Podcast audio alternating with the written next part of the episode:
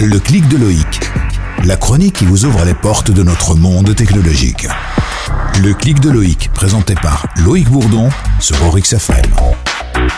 Aujourd'hui, je vais vous parler d'un sujet bien connu depuis l'élection de Donald Trump, les fake news. Je vais essayer de vous donner quelques règles de base pour éviter de polluer les réseaux sociaux. Tout d'abord, il y a deux signes qui alertent. Si l'information vous incite à la faire tourner, à la diffuser à tous vos contacts, ou si elle vous précise que les médias n'en parlent pas, mais soyez vigilants. Il y a de très grandes chances que ce soit une véritable fake news. Vous pouvez également vous demander d'où elle vient et qui la propage. Mais il arrive que ces fausses informations soient plus difficiles à déceler. Alors si vous avez un doute, le premier réflexe est d'utiliser un moteur de recherche de type Google et vérifier si elle est reprise par des médias connus. Vous pouvez également utiliser des sites spécialisés comme Oxbuster, H-O-A-X, B-U-S-T-E-R, qui traquent les ragots depuis 2010, ou l'outil Decodex, D-E-C-O-D-E-X, qui permet de vérifier toutes ces rumeurs, exagérations ou déformations. Maintenant, que faire si vous en décelez une? Tout simplement, ne pas la propager. Et si possible, avertir le média qui la diffuse. Sur Facebook, par exemple, vous pouvez cliquer sur les trois petits points présents en haut de chaque post pour donner votre avis sur la publication et préciser que le contenu est indésirable. Vous pouvez également le faire sur Instagram, YouTube ou autre réseau social. Pour terminer, ne confondez pas tout de même fausses informations malveillantes et parodies, sous peine d'être vraiment surpris le 1er avril.